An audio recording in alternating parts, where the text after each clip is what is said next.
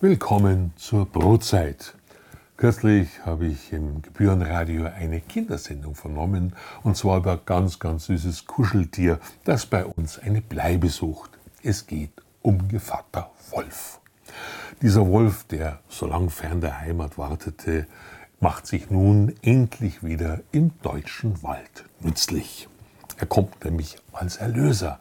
Er löst als Gesundheitspolizist kranke Tiere von ihrem Leid. Ausgerottet wurde er, so lese ich in der Süddeutschen Zeitung, nur durch die Verunglimpfungen von Märchenonkeln, Bauern und Pfaffen. Heilige Einfalt! Nun nährt sich der Wolf nicht in erster Linie von kranken Tieren, auch wenn er diese in der Not frisst. Er liebt natürlich ein bisschen was Frischeres, Zarteres, Knackigeres. Jungtiere wie Bambis kommen ihm gelegen, weil die sind natürlich leichter zu jagen. Leider tötet er nicht nach einer Betäubung, wie es im Schlachthof üblich ist. Vor der Schlachtung werden Hühner, Schweine und Rinder betäubt. Erst dann geht man zu Werke. Der Wolf macht das ganz anders. Der Wolf ist ein Hetzjäger. Er hetzt seine Beute zu Tode. Die Tierschützer schweigen, das Leid der gehetzten Tiere ist ihnen offenbar gleichgültig. Dabei nimmt der Wolf in einem dicht besiedelten Gebiet natürlich keinerlei Rücksicht auf den Verkehr. Wenn eine Rotte Wildsäue oder ein Rudel Hirsche über eine Bundesstraße oder Autobahn saust, dann gibt es natürlich auch Verluste bei Menschen. Doch die werden in der Statistik unter der Rubrik Wildunfälle gebucht. Das Problem ist nicht der einzelne Wolf, den halten Zäune oder auch mal ein großer bissiger Herdenschutzhund fern. Das Problem, die Gefahr, das sind die Rudel.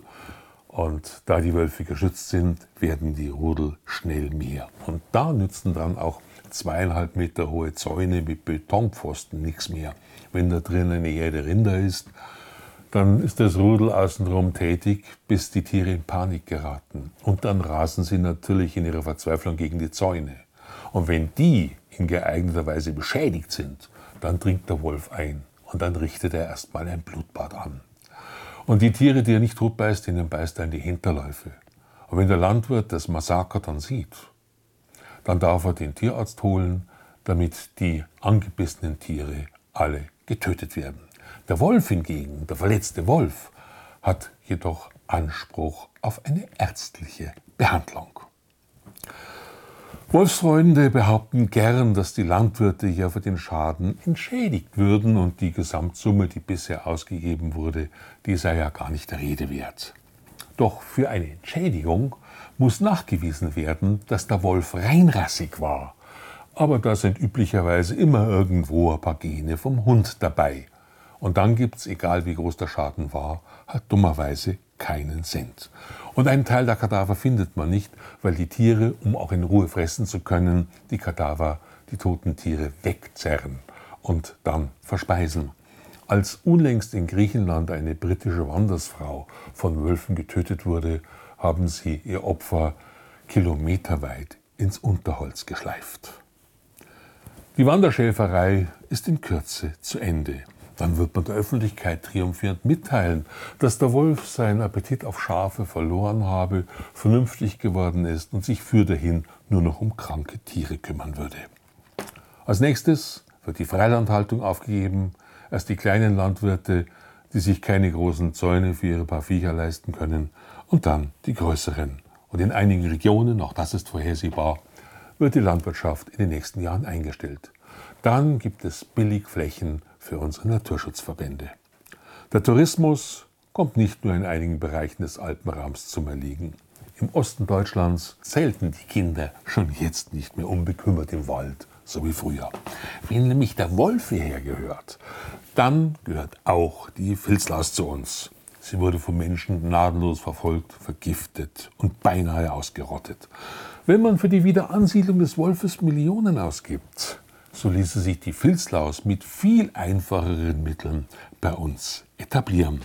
So böten beispielsweise die Reaktionen für Natur- und Umweltschutz sicherlich einige passende, optimale Biotope für die kleinen, netten, süßen, lieben Filzläuschen. Die Filzläuse sind im Gegensatz zum Wolf tatsächlich bedroht. Holländische Lausforscher baten schon vor Jahren ihre Mitbürger um Filzlausspenden, da die Artenvielfalt bedroht sei. Man wolle noch möglichst schnell all die verschiedenen Filzlausarten einsammeln. Das Gute an der Filzlaus ist, dass sie im Gegensatz zum Wolf keine speziellen Gehege benötigt. Denn Wolfsgehege sind ja genauso gesichert wie die Hochsicherheitstrakte von Gefängnissen. Nur damit die Besucher dieser Gehege sich wirklich in Sicherheit befinden. Und nun kommt das Erstaunliche. Sobald diese Wölfe, die hinter Elektrodrähten und mehrfachen Zäunen sind, wenn diese Wölfe in die freie Wildbahn entlassen werden, dann mutieren sie zu ganz braven, lieben, freundlichen Zeitgenossen. Und wenn Ihnen dort der Appetit vergangen ist, so seien Sie versichert, den Wölfen vergeht bei uns der Appetit so leicht nicht.